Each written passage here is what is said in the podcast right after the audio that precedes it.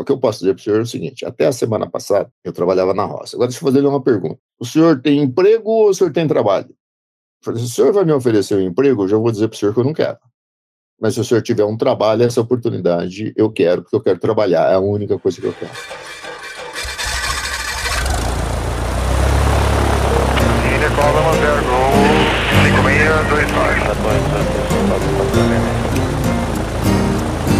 Fala pessoal do Farol de Pouso, é um prazer, um privilégio, uma honra estar aqui novamente para mais uma gravação de podcast na sua segunda-feira.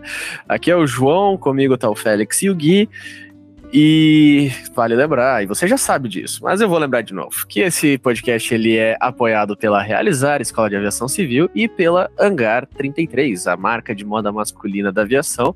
Os três integrantes aqui estão vestindo Hangar hoje, né? Então, tá chique. Eu, eu geralmente sou o que nunca tô, mas hoje eu tô também, então tamo, tamo chique hoje aqui para uma conversa com um convidado de calibre muito alto para variar um pouquinho, né, Félix? Conta com nós. Com certeza.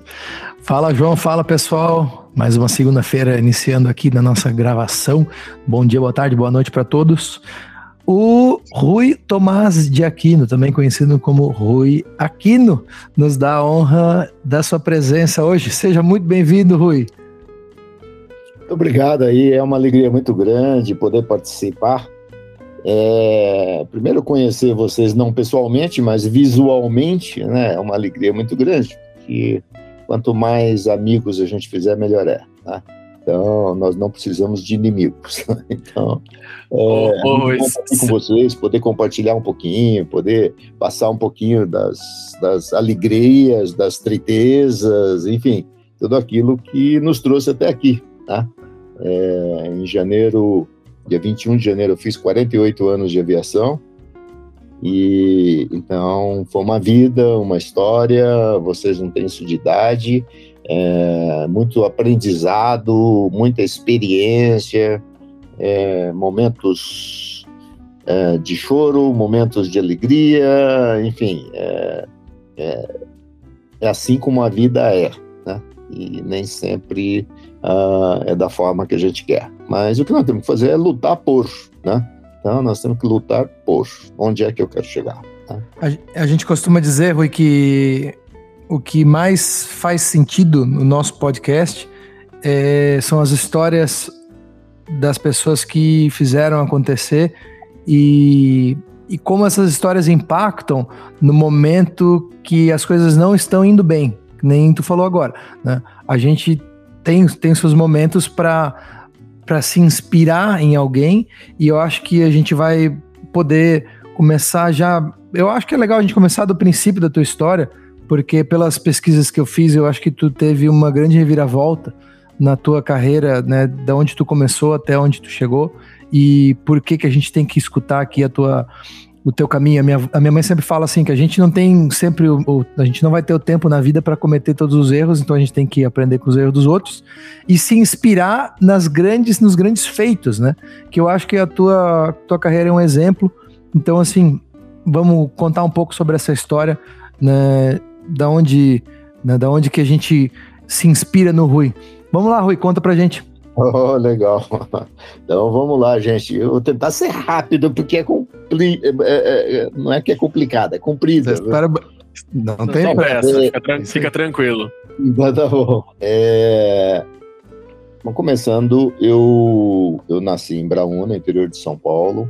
É, todo mundo fala, mas onde fica? É perto de Birigui, Aracatuba. Ah, e depois, quando eu tinha dois anos, meu pai se mudou para Glicério. Ah, então, eu nasci na cidade, mas a gente foi é, para uma área rural, onde Glicério, que era uma vilinha, era 12 quilômetros, que era o mais próximo. Ah, então, todas as dificuldades de uma zona rural, de 60 anos atrás, 65 anos atrás, é, a escola, para você ir, não tinha escola próxima, você tinha que andar 6 quilômetros, era três para ir, três para voltar para ir à escola, independente se você tinha 6 ou 7 anos, porque era a única forma de você ir à escola. Enfim, aí eu fiz o primário lá, Depois eu fiz é, a primeira série é, em Birigui, a segunda série em São Paulo, fui reprovado, e de castigo meu pai me mandou de volta para a roça, falou, você foi para lá e não estudou, então venho trabalhar na roça. Voltei para a roça e tive que estudar em glicério. Né? Então, tinha que andar 3 quilômetros até uma estrada para pedir carona para um caminhão de uma pedreira que passava de hora em hora, que me levava, que eu dormia na casa de alguém que vinha no outro dia de manhã no caminhão de leite de volta para trabalhar na roça, para de tarde fazer a mesma coisa. E assim eu fiz a segunda, terceira série. A quarta série já tinha então um caminhão que levava a gente, recolhia os alunos né, na, na zona rural, trazia para Glicério. E aí, quando terminei o ginásio, é, só tinha em Penápolis ou Birigui para fazer o nível técnico e dependia de suporte financeiro, e eu não tinha suporte financeiro. Então eu parei de estudar. Aí quando eu fiz os 18 anos, é, eu, eu falei, bom, eu acho que não vou ficar aqui, né? Eu vou, vou ter que ir embora, porque aqui tá parado. É, meu pai até tentou, olha, vamos, vamos comprar um trator para você trabalhar com trator, vamos fazer alguma coisa. Ele até tentou ajudar, mas hum, não, não fluiu, né? Porque ou você tem uma grande área de, de terra rural, ou você é acabado comido por os outros. Aí, eu, no dia 23 de dezembro, dia 29 de dezembro de 1973, eu cheguei para o meu pai e falei: Olha, eu tô indo para São Paulo amanhã. Ele falou, mas como é que você vai? Eu falei, não, o seu Antônio, que era vizinho, que tinha uma caminhonete, ele vai para Penápolis. E, e, ele comentou comigo, então eu vou com ele de carona e lá eu pego o ônibus. Aí ele virou e falou, não, mas você, eu não tenho dinheiro para te dar para você pegar o ônibus. Eu falei, não, mas eu tenho dinheiro. Ele falou, mas como é que você conseguiu dinheiro? Aí eu falei, não, em, em a, a setembro e outubro é quando você prepara a terra para plantação, né? Então, falei, ó, durante o dia, o dinheiro que eu ganhei durante o dia foi para vocês, foi para casa. Mas o que eu trabalhei durante a noite era meu. Então, eu, eu, eu ficava trabalhando de tratorista à noite. Eu falei, aquela noite é meu. E é o dinheiro que eu tenho, então você não precisa se preocupar com isso. Ele falou, não, então tá bom. Mas você vai e volta? Eu falei, não sei, pai. Eu, inicialmente, eu vou passar uns 15 dias lá e depois é, pode ser que eu volte ou não. Aí fui, cheguei lá, fui para casa de uma tia, passei o ano novo, depois eu fui visitar um primo, cheguei lá no primo, o primo chegou lá assim, ô, ô, Rui, por que você não fica aqui? Por que você não vem para São Paulo? Eu falei, Azor, não, não, sei, né, não tem nem onde ficar. Eu falei, não, fica aqui em casa, cara. Você se incomoda dormir na sala? Eu falei, não, então dorme na sala aí, acabou, fica aqui, vamos dar um jeito. Amanhã a gente começa a procurar emprego para você, não sei o quê. Aí, a primeira coisa que ele falou, você tem que fazer datilografia. Falei, tá bom, vamos fazer datilografia, né? Vocês não têm a menor noção do que é isso, né? Era uma Hamilton, uma chapa de, fe... de, lata por cima, assim, então, assim, a SDFG, eu não esqueço mais nunca mais, porque aquilo era o único que me incomodava sair da roça, eu ficava Aqui, lá, né? SDFG, SDFG, SDFG. É. Tá louco? É, então, ficava... Isso aí eu nunca mais na minha vida esqueço de jeito nenhum. Bom, é, aí, obviamente, o, o, e ele procurando, não, vamos procurar aqui, vou te ajudar, vamos.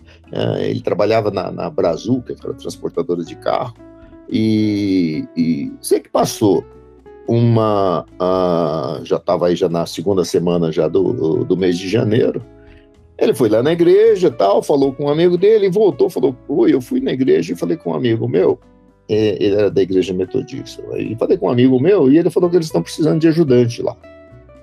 E eu marquei para você ir lá amanhã, cara. Falei, não, Azor, eu tô. O que passar é o que vem, né? Então vamos lá.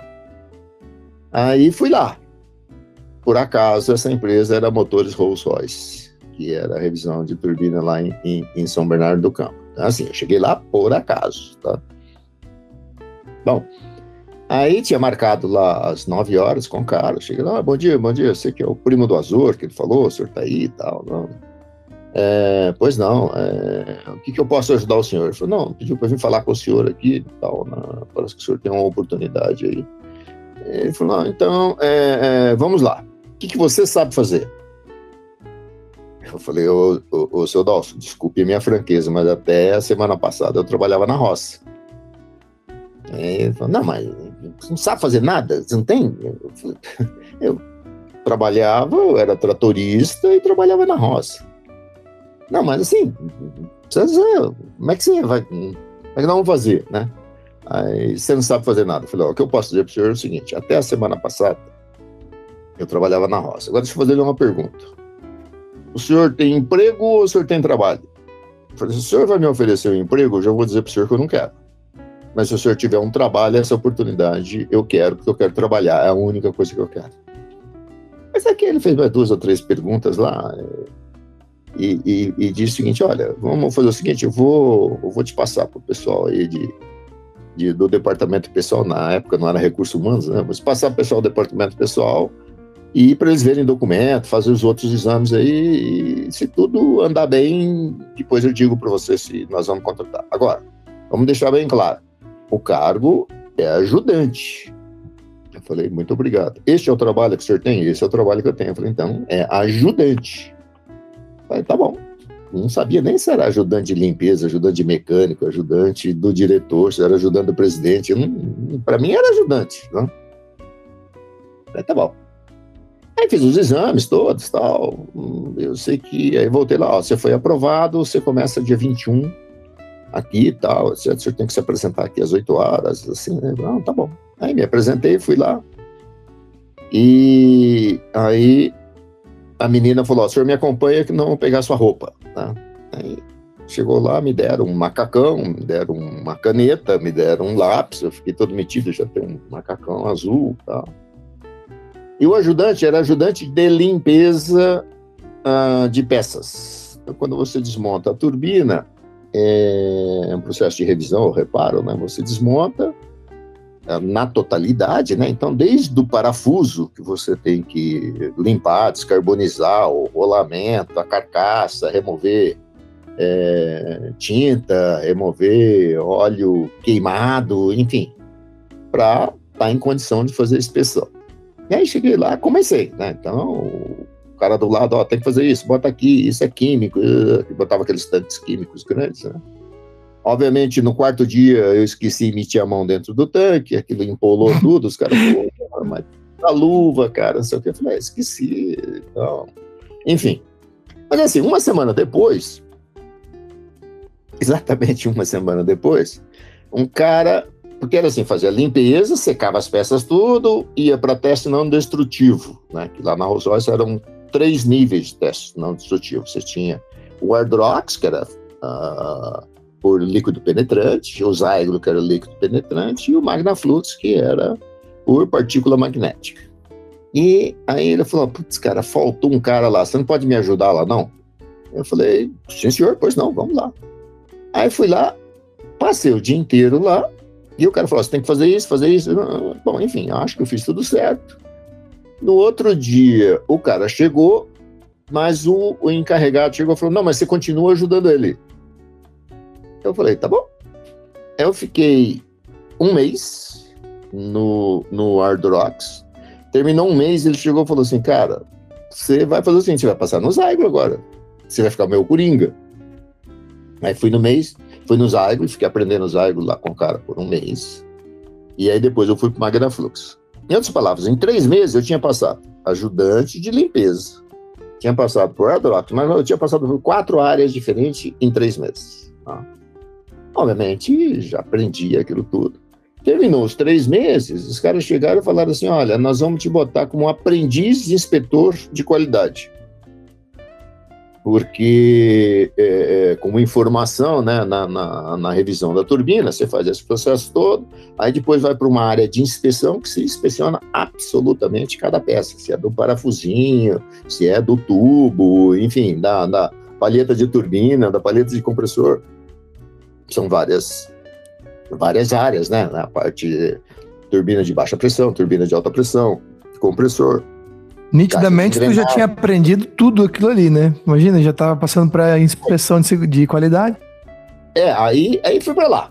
Aí fiquei lá, como um aprendiz de inspetor.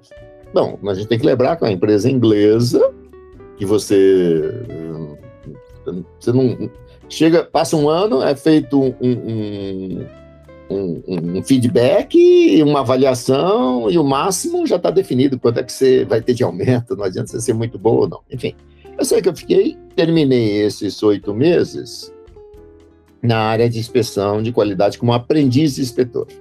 Aí, o dia que me deram um jaleco branco, né? Porque quando eu fui para a área de inspeção, o inspetor, todos os inspetores eram de jaleco branco. Nossa, aquilo. Aí me deram uma caneta azul, vermelha e um lápis, né? Aí aquilo para mim era o máximo, né? Achava que era que Bom, essa foi o primeiro ano de vida. Só que, paralelo a isso, eu precisava estudar precisava fazer o meu curso técnico, né? Então, em janeiro, cheguei, comecei a trabalhar, tal, vi quanto era a conta, quanto queria ganhar, morava de graça, enfim. É... E fui procurar a escola. A única escola que eu consegui me matricular foi no Colégio Anchieta, e o curso era um curso técnico de Química Industrial. Era técnico em Química Industrial. Eu falei, bom, eu não tenho opção, é aqui que eu vou fazer. Eu preciso estudar, preciso formar, preciso correr para chegar lá na faculdade, eu não vou perder um ano. Então, eu trabalhava lá, era inspetor de controle de qualidade e fazia um curso técnico de química industrial. Aí, é, no final de um ano, o, o meu chefe e o meu supervisor me chamaram e disseram: Rui, a gente fez uma avaliação sua aqui e nós estamos com um problema.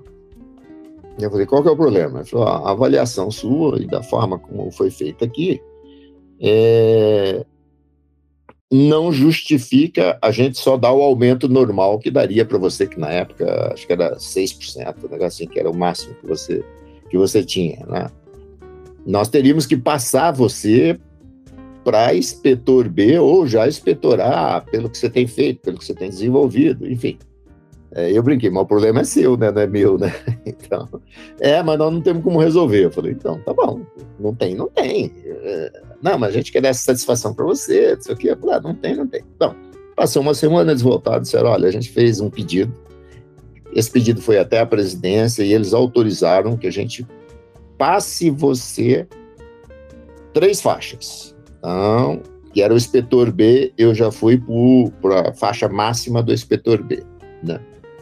E depois vinha o inspetorar, que eram mais três faixas. Enfim, é, nesse período de inspeção, é, eu fiquei, passei praticamente por todas as áreas, né? Aquilo que eu falei, turbina de baixa, turbina de alta, compressor, caixa de engrenagem, enfim.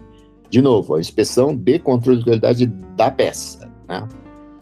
Aí, é, me passaram para uma área de inspeção de reparo, ou seja, era feito um reparo, eu tinha que inspecionar para ver se estava bom ou não, né? se era uma solda, se era uma usinagem, se era um banho de, de níquel, se era um banho de cádmio, eu precisava dar o ok final para a peça se ela foi adequadamente reparada. Eu fiquei praticamente seis meses e aí depois eles me mandaram para a linha de montagem é linha desmontagem e montagem. Então, cada divisão você faz a desmontagem e você faz a montagem, tá? até a, a, montagem final. E aí passei primeiro por caixa de engrenagens, depois eu passei turbina de baixa, turbina de alta, compressor e fui para a montagem final. Na montagem final é quando você recebe os módulos ou as partes todas prontas e você termina de montar o motor e encaminhei o banco de prova. No banco de prova, fiquei três meses só no banco de prova acompanhando os testes. Tudo.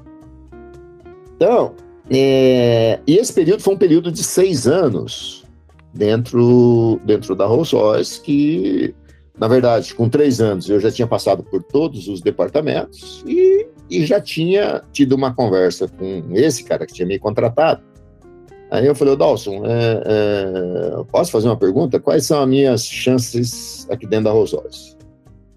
Ele falou, ah, você é uma firma inglesa que, assim, se não tiver um aumento é, horizontalizado né, de produção, alguma coisa que requeira mais gente, se a gente ficar nesse ritmo que a gente tem aqui, precisa morrer alguém lá em cima, ou precisa sair o presidente, o vice-presidente virar o presidente, o outro não sei o quê, para chegar para abrir uma oportunidade eu falei, tá, mas do jeito que você está falando, o máximo que eu chegaria era subencarregado. Ele falou, provavelmente, dificilmente a gente vai conseguir uma outra vaga porque tem mais gente na sua frente. Eu falei, não, tá bom, só para só entender. Eu falei, ou a alternativa é procurar outra coisa. Ele falou, outra alternativa é procurar outra coisa. Então, falei, tá bom. É, com três anos eu terminei o meu curso de Química Industrial, então eu virei técnico em Química Industrial, trabalhava na aviação. Ô, Rui, é. os, quais uh, aviões que esses motores que você mexia, equipava, eles é, faziam parte, mais ou menos? Então vamos lá. É, o, o, era o Avon do Back 111, era o Dart dos Fairchild, na época, depois o F-27, ah, era o motor Allison 250 de helicópteros, o Spey daquele Spey 511, é, o que depois usava também o 555 no Fokker 100, mas antes usava lá naquele avião da, da Austral, é, acho que era o MD, era, então, SPI 511, 512, 551, Avon 530, 532, Dart MK 527, 532, 531, a família toda de helicóptero Allison 250, C18, C20, C20B, C30, uh, o motor Rolls-Royce Gen, é, então essa era, era a família. Eu tô, eu tô, ficando preocupado que eu não conheço nenhum dos que você falou aqui, mas tá tudo certo. Só o One Eleven só. Que... Mas isso é, eu achei legal que a gente já tá fazendo uma, uma construção. Esses são os primeiros seis anos de carreira do Rui, né? Isso é foi de 74, janeiro de 74, 80. agosto de 80, e ele, a gente fez uma revisão de conhecimentos técnicos já, né? Porque a gente é. já relembrou todas as partes do motor e tudo mais. Aí tinha o Viper 522 e 540, que era do Chavante. Esse era o motor do Chavante. Não, dava problema pra caramba, vivia caindo no chavante aí e dava corrosão, e dava problema. Mas o João não conhece o chavante também, ele não sabe, não é dessa não, época. Ah, não, para. Não, aí, aí, calma, aí estamos aí começando a entrar em terreno fértil aqui já, já tá é. em terreno habitado. Não, mas os helicópteros você conhece, era o Bell Jet Ranger, o BO, isso, esses eram os, os, os, os de helicópteros. O, o, enfim, aí eu terminei o meu curso, Tava lá na Rolls Royce ainda e eu tinha, no fundo, no fundo, eu tinha uma vontade de fazer odontologia. Aí eu falei assim, pô, fiz vestibular, obviamente só podia ser é, é, faculdade pública, bati na trave, mas não passei. Aí, aí, eu falei, vou fazer um curso de prótese. Então eu fiz um curso de técnico em prótese dentária. Passei em primeiro lugar, tirei nota 10. Então você vai somando aí técnico químico industrial, inspetor de manutenção barra mecânico de manutenção de avião, e agora nós somos protético formado bonitinho, certinho. E a salada. Dormia só quatro horas por noite, né, Rui? Quando dormia. Quando dormia. É, aí tem, tem muitas histórias que aí é para botar no livro de como foi, porque obviamente eu morei três meses com meu primo, depois eu fui morar com meu irmão e com meu primo, fiquei um tempo, aí meu irmão casou, aí eu sei, fui morar em pensão, aí não dava para morar em pensão, para pagar, aí os caras, os meus colegas lá da Rosóis falaram, não, você dorme no quarto com a gente, só que você só tem que entrar depois das 10 horas que o guarda vai dormir. Então eu tinha que pular a janela depois das 10 horas para dormir no quarto. Isso foi um mês até arrumar algum outro lugar para ficar. Mas tá fazendo um parênteses aqui, a gente, é, esse, bom, dependendo do dia que for publicado esse episódio, acho que vai ser esse mês ainda, né, que a gente tá gravando agora, mas a gente sempre publica um pouquinho depois, né, mas você que está ouvindo agora sabe que estamos falando sobre a cápsula do tempo, né? A gente esteve lá em São Paulo com o nosso motorista oficial do farol de pouso, Wellington, né, e ele tá ele é motorista de aplicativo e ele tá fazendo curso de mecânico lá em São Paulo. Então, assim, entre várias coisas que a gente está conversando aqui, eu queria dedicar um pouquinho desse podcast para o Wellington, que vai nos ouvir em algum momento, porque é um cara que está fazendo né, bastante é, um, um, um, trajeto muito similar, assim, de começar com, né, com esforço, tentando estudar e fazendo as coisas e trabalhar para poder pagar as contas, sabe? Mas vamos lá, continua, Rui, que a história é, é isso, isso, tudo é possível, gente. Fácil não é, né? Então a mensagem fica aí, isso, assim, é. de alguma forma, parabéns ao Wellington e que ele continue nessa missão, porque também foi. Obviamente, você vê a dificuldade do, do de um jovem, né? Então, eu estava ali, por sobrevivência eu trabalhava, hum, ah, eu amo, é minha paixão. Não, eu estava lá por sobrevivência na Royce. Né? E estava fazendo o meu melhor naquilo ali para poder é, sobreviver, para ter e, a minha E estava sendo reconhecido por isso também, né? Isso que é o mais, mais legal. Né? Então, uh, e tentando buscar aquilo que seria o meu ideal, vamos dizer assim. Né? Uh, aí terminei o curso de prótese e apareceu uma oportunidade no Rio de Janeiro, é, dentro da aviação, que era na Motortec. A Motortec era do grupo Votec. Motortec, Votec era operações e Motortec era toda a parte de manutenção e fabricação. Foi um grande. Você também nunca ouviu falar, né, João? Não. Não. Eles, ah, vai, sabe, a Votec sabe o que é. Pior que eu não. De nome assim, não. Não, cara, você tem que estudar o sistema CITAR aí. CITAR, Sistema Integrado de Transporte Aéreo Regional. Eram Mas tá vendo, ô Rui, entre, entre várias coisas, por isso que tu tá aqui, cara. Porque assim, ó, a gente é, isso é história contada, né? Se a gente vai ter o livro, não. Hoje o cara tá escutando o Rui contar a tua experiência na motor técnica, Isso é animal. Aí nós fomos para lá. E eu, eu fui dentro das divisões, ah, rapidamente aí, né? Só como informação, a Motortec foi, ela fabricou muito peças para a Embraer. Então, é, muitas peças do Bandeirantes foram fabricadas pela Motortec. Então, era uma grande empresa, era a maior empresa operadora de helicóptero na época, a Botec, e entrou na linha aérea através do. Ela tinha táxi aéreo, né? E aí entrou através do sistema CITAR, que foi feito em 1976. É o Sistema Integrado de Transporte Aéreo Regional, criaram-se cinco regionais, é, Votec, Taba, Nordeste, Rio Sul e TAM, né? Então, a Votec era uma delas. Depois a TAM comprou a Votec. É, aí fui para lá por quê? Como eles tinham uma frota muito grande de helicópteros, eles estavam gastando muito dinheiro com revisão e eles tinham um departamento de revisão de turbinas e motores. Então, ele, ele revisava o PT-6, o Lycoming, Continental, o motor radial 1830, enfim. Aí me chamaram, fizeram uma proposta, se eu não queria ir para lá para implantar ou trazer o conhecimento da revisão de motor Allison 250. E só para vocês terem, terem noção, é, os meus últimos dois anos na Rolls Royce foi só do motor Allison 250. Eu não usava o manual de partes. O manual de partes é aquilo que você pega uma peça e olha no manual para identificar qual que é o número da peça, tá? e, e, você vê qual é o padrão de boletim, enfim. Eu sabia todos os part numbers de decor. Eu não usava o manual de partes. Então, eu pegava a peça, essa peça é 6890-530, essa é o 6871502, 68, eu sabia tudo e eu fazia. Então, o tempo que, um, que o pessoal levava normal, de cinco dias para revisar um motor, eu fazia em dois dias. Né? E todo mundo falava, mas como é que você consegue? Eu não preciso ficar abrindo manual, não preciso ficar fazendo nada, é só inspecionando e já vou lançando as peças. Bom. Aí fui para lá, tive uma proposta excelente, né? Fui para lá para implantar o Allison 250, que era o C18, C20 e o C30. Cheguei lá, é, então eu trabalhei de 21 de janeiro a 20 de agosto é, na Rolls Royce. Aí encerrei minha carreira, saí com essas formações todas. Ah, de novo, tive uma proposta boa de emprego, fui para lá. Esquece as minhas vontades ainda, as minhas vontades ainda estavam guardadinha de lado, né? É...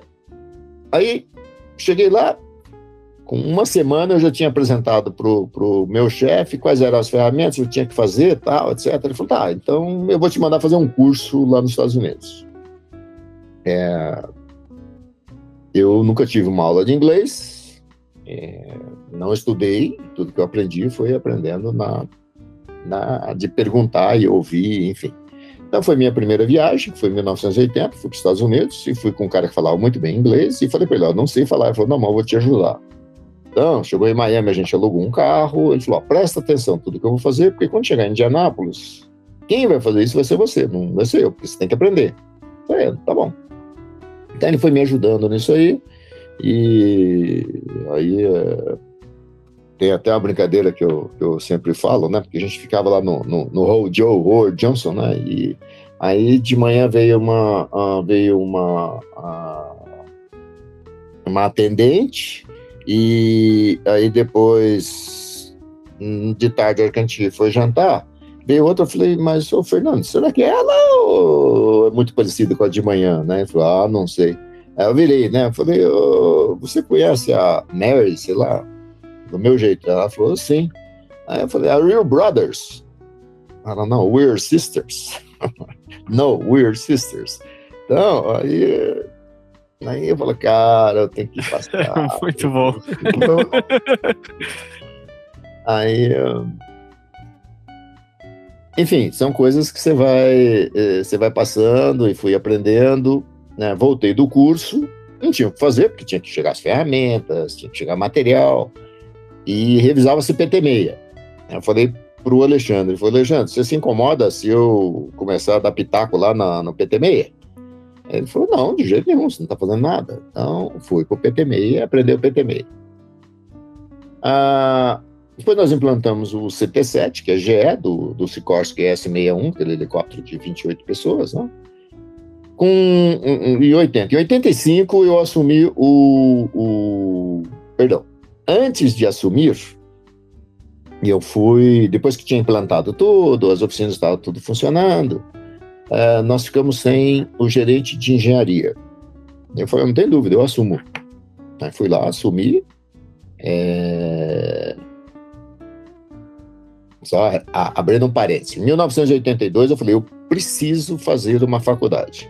Aí fiz, fiz o, o, o vestibular e entrei na Universidade Gama Filho. Hoje fechou. É, eles chamavam de grana firme, né? Então, mas o que, eu vou fazer? Vou fazer administração, porque é administração, não tem fazer, não tem tempo, era à noite, enfim, não adianta querer fazer muita coisa. Tá? E aí, é... então eu entrei em 82, terminei em 88, não é por burrice, é que eu tinha que viajar muito e trancava, trancava, trancava, voltava outro ano, voltava um pedaço, fazia um pouco de matéria, enfim. É, por isso que eu levei seis anos para Ô, ô Rui, desculpa te interromper, mas esse, o período, vamos colocar assim, década de 80, não era um período que se falava muito de faculdade, ou era?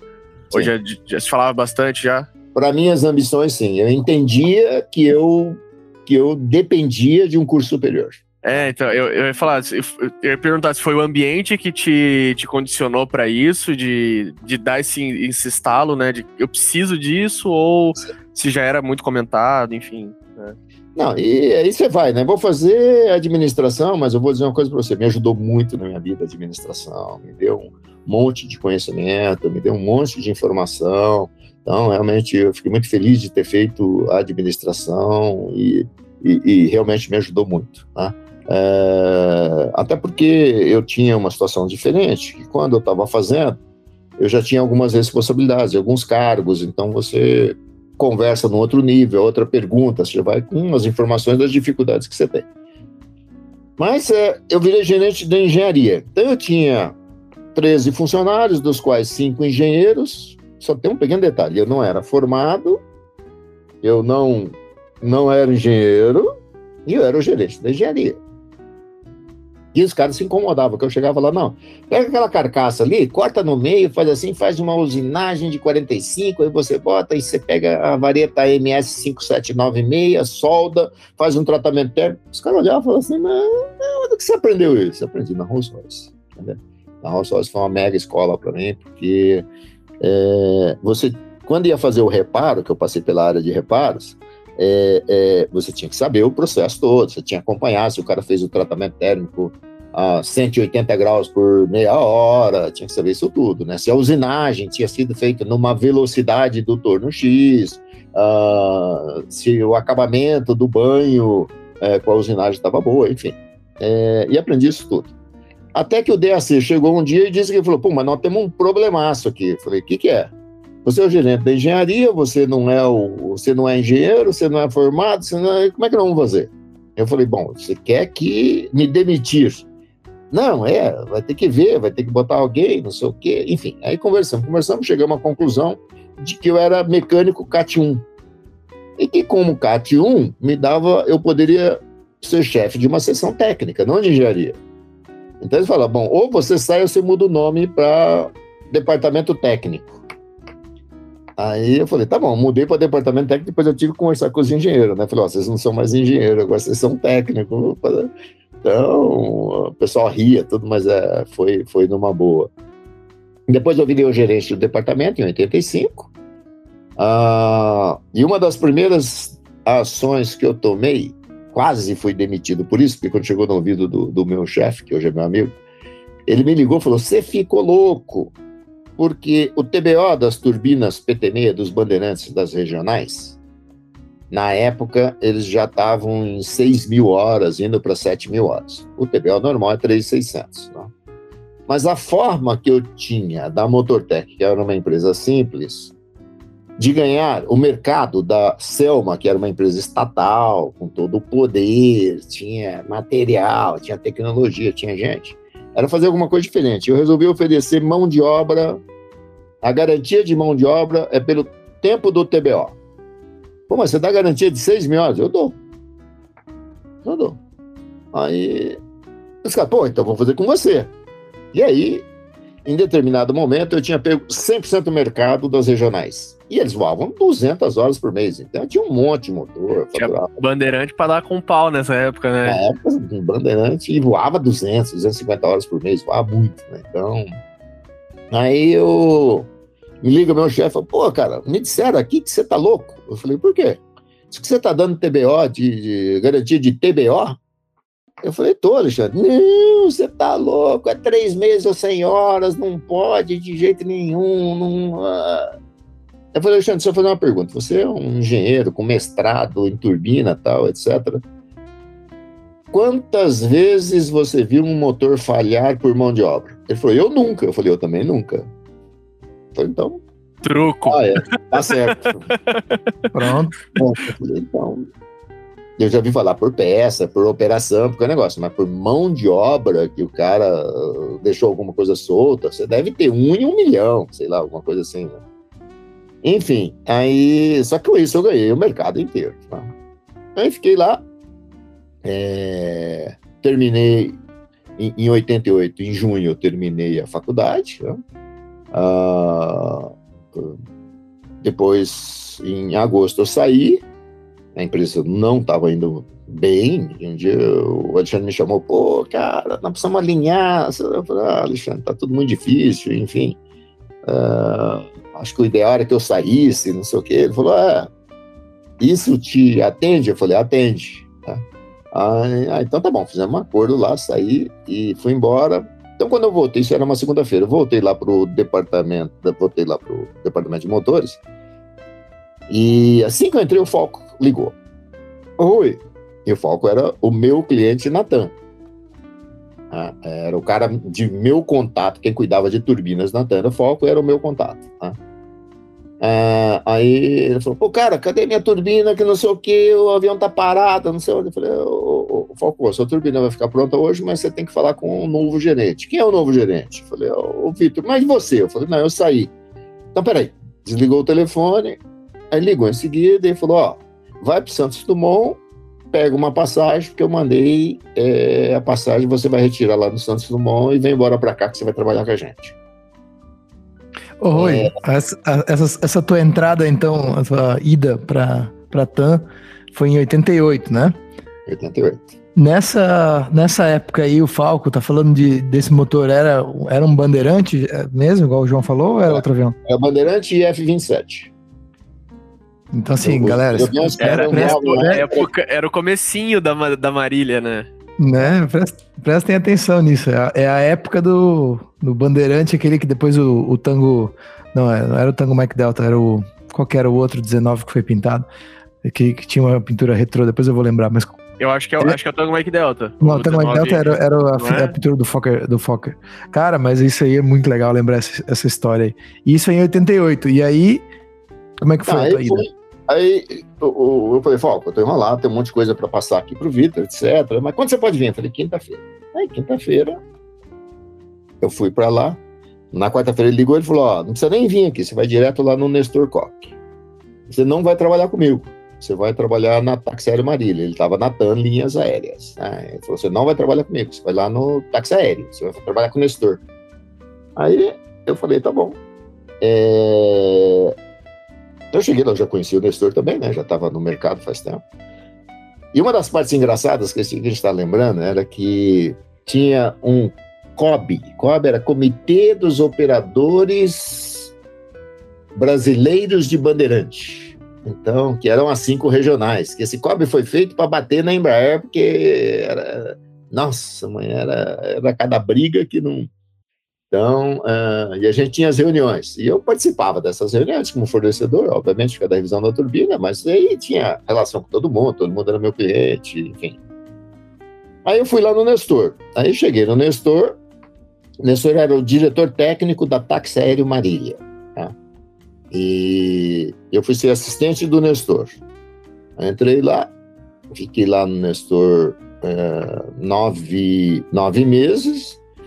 E aí o diretor comercial, o diretor de vendas, me chamou para almoçar e falou: Cara, eu já conversei com o Nestor, você está no lugar errado. Você tem que vir trabalhar comigo, não com o Nestor e que era venda de aeronaves. Eu falei, tá bom, muito obrigado, mas vamos sentar nós três e conversar lá para o Nestor não ficar chateado. Não, mas eu já falei com o Nestor, falei, não, vamos conversar. Aí sentamos, o Nestor falou, não, Rui, vai trabalhar com o Gustavo, tranquilo, sem problema nenhum, me vira aqui. Aí eu fui ser assistente do diretor de vendas. É, é, menos de um ano depois, o Gustavo saiu. E foi no comandante Rolino Daniel e disse o seguinte: é, olha, eu estou saindo, estou pedindo minha demissão, porque tem pessoa para ficar no meu lugar que é o Rui. Ah, então tá bom, muito legal, beleza. E, obviamente, a maneira como o comandante Rolim é, trabalhava, que quando eu cheguei lá no Nestor, o Nestor, é, é, eu comecei numa segunda-feira, segunda-feira chegou na terça-feira e falei, ixi, Rui, nós, eu deveria ter te levado lá no comandante Rolim ontem e, e, acabei me enrolando aqui e esqueci. Então, vamos agora lá que, assim, cheguei lá na, no hangar, né? Vamos lá que ele precisa, ele precisa te cumprimentar. Eu falei, tá bom, já entendi. Então, vamos lá. Aí subimos lá, né? Chega lá, ele, ah, engenheiro, tudo bem e tal. Eu não era engenheiro, ele sempre me chamou de engenheiro. Como vai o senhor? Isso aqui, muito bem-vindo o engenheiro Nestor, o Daniel, me falou que o senhor está vindo aqui juntar o nosso time, não sei o quê. Eu falei, é, comandante, estou muito feliz, ah, também fico contente. Mas eu queria lhe dizer três coisas. Primeiro, se o senhor não fizer nada na TAM, é por incompetência sua, porque a TAM vai lhe dar todas as condições de o senhor fazer aquilo que o senhor acha que tem que fazer para desenvolver essa empresa. Segundo lugar, se o senhor tem algum problema para resolver, ou o senhor resolva, ou o senhor me procure. Não mande bilhetinho, não mande cartinha, não mande nada. Na época não tinha e-mail, obviamente. Né? O senhor não me mande, é assim, ou o senhor resolva, ou o senhor me procure. E, e por último, eu quero dizer para o senhor que as portas do meu escritório estão abertas das 6 horas da manhã até as 9 horas da noite. Eu levantei e falei, comandante, foi uma alegria muito grande conhecer o senhor, eu já sei o meu horário de trabalho. Então, se o dono chega às seis e vai embora às nove, eu não vou chegar às nove e ir embora às seis, né? Quer dizer, tá pra... o recado ficou bem dado. Inclusive, isso está até no livro dele lá, o, o Mundo dos Sonhos, lá, que é página 143, que o pessoal conta qual foi. Foi a forma que eu entrei na TAM, foi desse jeito. E realmente ele, ele, ele não só deu condição de fazer, como ele provou que ele chegava às 6 horas da manhã. Porque passou um mês, o Nestor me chamou e falou assim: Cara, eu levei uma catrapada do comandante Rolim porque os aviões estão sujos. Eu falei: Que avião, Nestor? Ah, os aviões estão no pátio. Eu falei: O avião está sujo? É. São Paulo tem poluição, aquela poluição, aquela fuligem, né? Então, de noite, com o sereno, aquele ficava e ficava escorrido preto, ficava aqueles negócios. Né? E eu falei: Tá bom, tem que lavar os aviões. Eu falei: ah, Tem que lavar os aviões tive dúvida, né? Cheguei, sete horas, peguei, fui lá, tal, chamei todo mundo, né? Então, sete horas da manhã, cheguei. Passou 15 dias, o Nestor chegou e falou, cara, eu levei a segunda catrapada do comandante Rolim, que os aviões estão sujos. Eu falei, pô, Nestor, mas eu tô chegando às sete horas, cara, para ver os aviões, os aviões estão tudo lavados. Ele falou, oi. Ele chega às seis. Aí eu falei, entendi. Aí eu chamei o pessoal, tive que mudar a escala e botar o pessoal às 5 e meia para lavar o avião. Então, ó, vocês vão entrar às 5 e meia, vai ser mais cedo, porque tem que lavar o avião, porque quando chegar às 6 horas o avião tem que estar limpo, né? Essas foram passagens de aprendizado que a gente teve aí, né? E follow the leader, né? E, e a forma como ele conduzia os negócios e enfim. Aí eu fiquei na área de vendas, aí o Nestor saiu, eu assumi vendas e o técnico, virei diretor técnico comercial em 96. Ah, aí em 98, a TAM Linhas Aéreas recebeu uma injeção de capital e o, o, Daniel Martin, que era o cunhado do comandante Olim, que era o superintendente, eu, uh, ele, ele precisava ir para TAM Linhas Aéreas, né? Ele era o cara de confiança do comandante Olim. Então eu fiquei como superintendente na táxi aérea e o Daniel como presidente na TAM Linhas Aéreas. E o comandante Rolim era o presidente, obviamente, das duas, né? É... E aí em 2001, quando ele morreu, eu assumi a presidência até 2009. Né? Então... Do, do táxi aéreo, né? É, do táxi aéreo. Então, fiquei esse período todo, eu fiquei 21 anos. Então, eu tive 6 anos na Rolls Royce, 8 na Motortec e 21 na, na TAM. Deu 35. Quando deu 35, eu brinquei com a minha esposa. Eu falei: olha, tô velho, é, então eu tô idoso, eu vou ficar aposentado e desempregado. Então, são os adjetivos que você vai ter que acostumar comigo aí agora daqui para frente, né? Aí, gente brasileiro, né? Então, oh, vou me aposentar. É, até hoje eu ganho 3.800 reais de aposentadoria, então vamos lá, né? Faz parte. E o. Mas na verdade eu queria é, ir para o lado empresarial, né? E, e, eu já Isso tinha... aí, o cara, o cara que tá ouvindo o podcast acha, ele vai pensar, nossa, Rui, em 2009 ele parou no táxi aéreo e ficou de boa, né? Mas é, acha, acha. Espera, espera, espera, Aí, jovem. os problemas. Enfim, nesse meio tempo, teve um lado institucional da minha vida. Eu toquei a BAG muito tempo, né? Eu fiquei 12 anos como o líder, o conselheiro, o presidente da ABAG, que é a Associação Brasileira de Aviação Geral. Também participei fortemente no IBAC, que é o International Business Innovation Council. Uh, a sede é em Montreal, né, lá no prédio da ICAO. Excelentes trabalhos que a gente fez e continua fazendo. É, tem uma, a gente conseguiu com que é, a ICAO reconhecesse a aviação geral, porque até então eles não reconheciam a aviação geral. Então, houve esse reconhecimento. Bom, evoluiu tanto que agora no, no nesse na, nessa parte de crédito de carbono aí, foi IBAC que traçou as metas todas, enfim. Ainda estou no conselho do, do, do IBAC até hoje, assim como estou no conselho da ABAC. E na ABAG, como diz o Félix, né, você fala assim, qual é o maior feito dentro da ABAG, né? Foi a gente ter criado a Labasse. A Labasse hoje é a segunda maior feira de aviação executiva aí uh, no mundo. Primeiro é o NBA nos Estados Unidos, segundo é a Labasse, terceiro é o uh, o Labase e o, e o terceiro é o eBase na Europa, né? E, então foi uma alegria muito grande, é, um, é uma criação minha, uh, o Brandão, mais o Adalberto Febeliano, então, José Eduardo Brandão, então, é, liderando essas pessoas, eles deram uma força aí para a gente criar e criamos com essa, com essa equipe que está aí hoje um sucesso, uma mega feira. Tá? São quantos ah, anos de Alabasta já, Rui? Que eu, eu, eu não sei. Eu, ela tá com. Vai fazer 30 anos agora. A BAG, desculpe, a BAG, a Labasta é, tá na 17. 17. A Labasta tá na 17. Esse ano a BAG faz 30 anos. Um... É quase a minha idade, a Labase. eu já fui em duas, já fui em duas. Tem, é, tem minha contribuição. Isso, cara, é muito legal, né, o João? Pensar assim, né? Pô, os caras, né, que pra gente é um dos grandes eventos do ano, né? De aviação pra tu ir, acho que é pro, pro Brasil inteiro, pra América do Sul.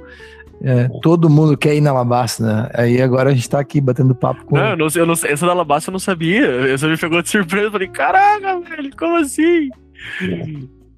Ah, legal. Mas, sensacional, sensacional. Por isso que é importante esses, esses trabalhos que vocês estão fazendo, e realmente eu apoio muito, né? Porque esse tipo de informação, muita gente não tem, muita gente não sabe, não tem noção, né?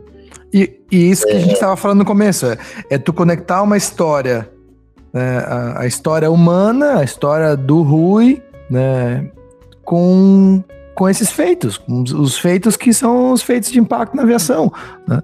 Eu acho que assim, é, é isso que é uma, é uma é um mérito que, que é, tem que ser reconhecido, sabe? Tem, a gente tem que bater esse papo e lembrar e encontrar a humanidade por trás de tudo isso, né? Que está sendo feito aí dentro das, yeah. das empresas, eventos, mas, mas vamos lá, continua que a história ah, é boa.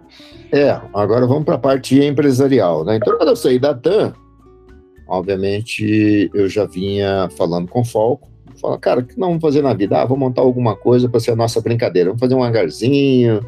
É... Criar mas... uma escola de aviação. Não, não, não, um isso. Aí já era muito complicado. Aí já era muito complicado. Muita dor de cabeça. Um sériozinho, mas assim, de sexta-feira, vamos combinar que toda sexta-feira, meio-dia, a gente vai fazer um churrasco, os amigos virem, não sei o que tal, enfim. E resolvemos entrar e tive a oportunidade da gente comprar é, 12 aviões Caravans, que era da Taxério Marília. E aí o Falco falou, cara, eu tô na Oi, quem vai ter que tocar é você, o grupo C. Eu falei, não, beleza, sem problema nenhum, né? Então, vamos montar táxi aéreo, vamos fazer o táxi aéreo, fizemos a, a, a Flex Aero táxi aéreo, começamos a operar, construímos o hangar lá em Jundiaí, enfim. E, e aí vendemos dois aviões, ficamos com dez aviões.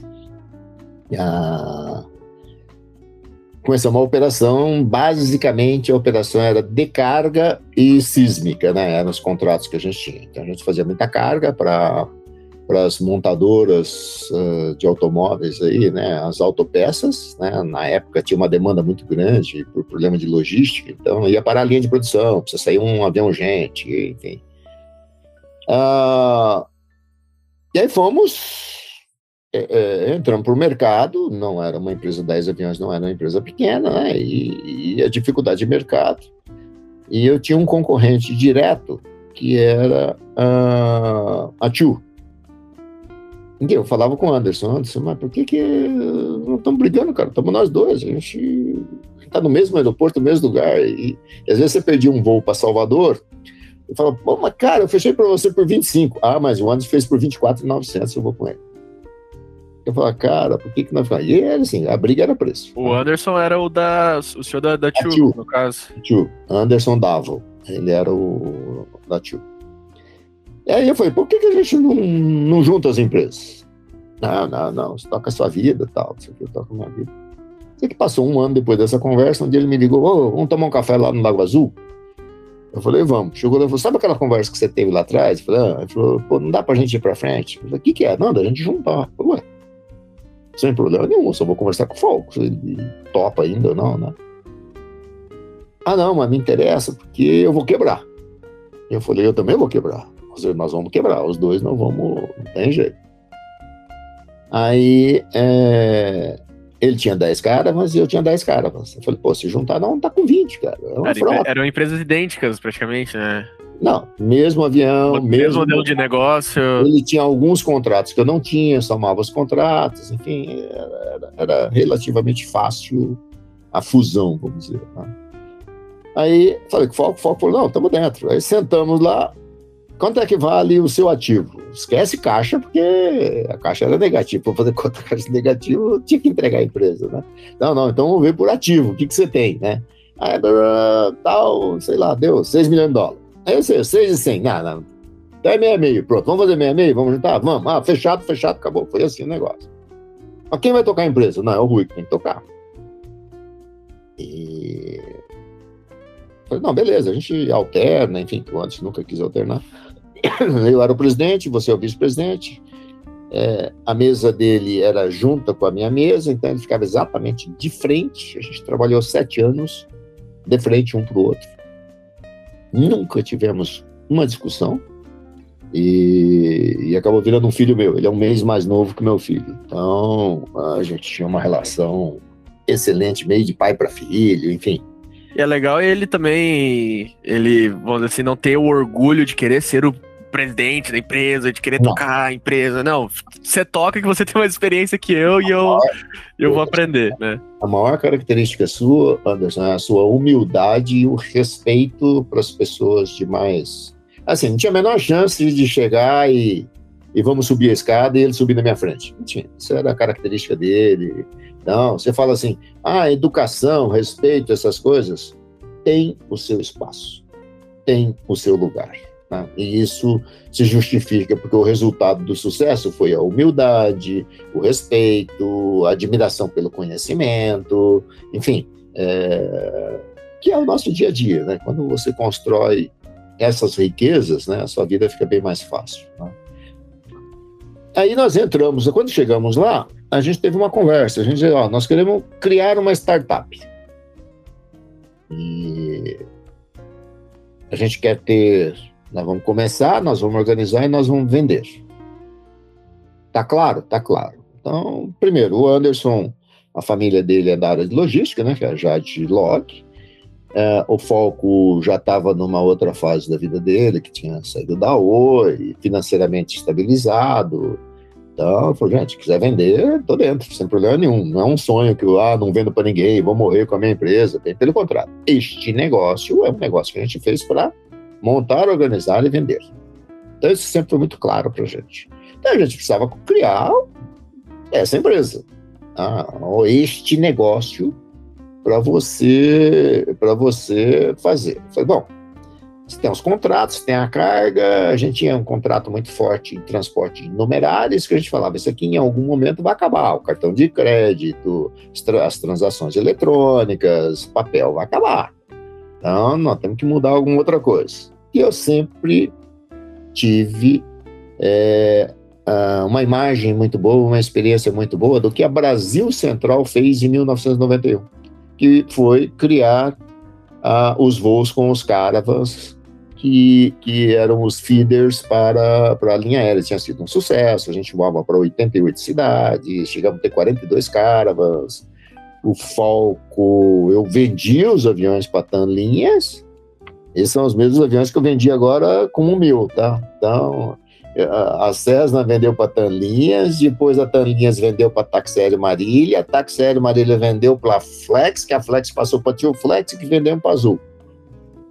Ainda tinha dois, ainda tinha hoje. Então, então, então firmou os aviões ainda, hein? Mike Eco, alguma coisa assim, não era? Mike Eco Alpha, Bravo, Charlie Eco, até Mike Hotel. Depois começou no Mike Hotel Alpha, Mike Hotel Bravo, Mike Hotel Charlie, entendeu? Os, os 24, né? Então ainda estão lá firme, do mesmo jeito, 30 mil horas. O Mike Eco Alpha tava, quando tava na base Manaus lá, ele tava lá também, fazendo os, os voos de Manaus lá, os, os interiorzão da Amazônia lá. É isso aí.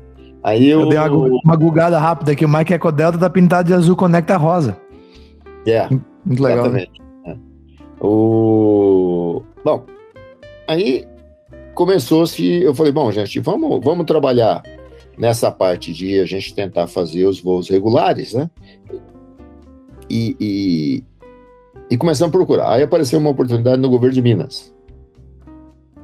Aí o governo de Minas falou: olha, realmente eu gostei da sua ideia e a gente quer conectar Belo Horizonte com as cidades do interior, é uma conta do governo, não estou preocupado com o resto, o governo precisa fazer isso, é importante para a gente, enfim. Aí começamos. É, foi um mega processo licitatório, não sei quantos advogados, o escritório de advocacia, tudo isso para a gente ter da maior forma mais transparente possível, mais correta, não ter problema nenhum. Vamos lá, fizemos a UE no dia da inauguração Globo, aquela história toda do voo inaugural. Sei que passou um mês, a ANAC veio, mandou uma carta e disse o seguinte: ó, você tem que suspender a sua operação agora. É... Por quê? Porque é, você você não pode fazer voo regular. Ah, com, começou as, ah, os conflitos com o RBAC. É. Aí eu falei, beleza. Qual que é o problema? Ele falou, não, é que assim, é, a LAS, que era a ligação aérea sistemática, só pode ser 15 frequências por semana e você está fazendo 60 frequências. Eu falei, tá bom, beleza. E? É, não, não dá, não pode. Ah, e tem mais uma outra coisa. Tudo que é dado regularidade e publicidade só pode ser feito com uma linha aérea. E eu falei, bom, tudo isso vocês acham que está certo? É, não, que está na lei. Não, vocês acham que está certo? Não, vamos ver. Enfim. É... Falei, qual é a solução? Não, a solução é você passar para a operação complementar. Então, vamos passar para a operação complementar.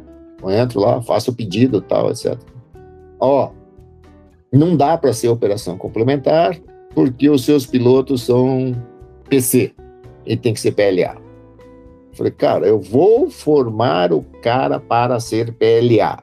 Eu não vou conseguir pegar o PLA para vir aqui se ele precisa ter horas de voo, se ele precisa ter experiência. Por que, que eu não sou um formador de pilotos PLA para ir para a linha aérea? É, não. Além do que, além do que tá, a gente está falando, por mais que seja uma bela de uma máquina, a gente está falando de um monomotor é. turbo-hélice. Isso aí.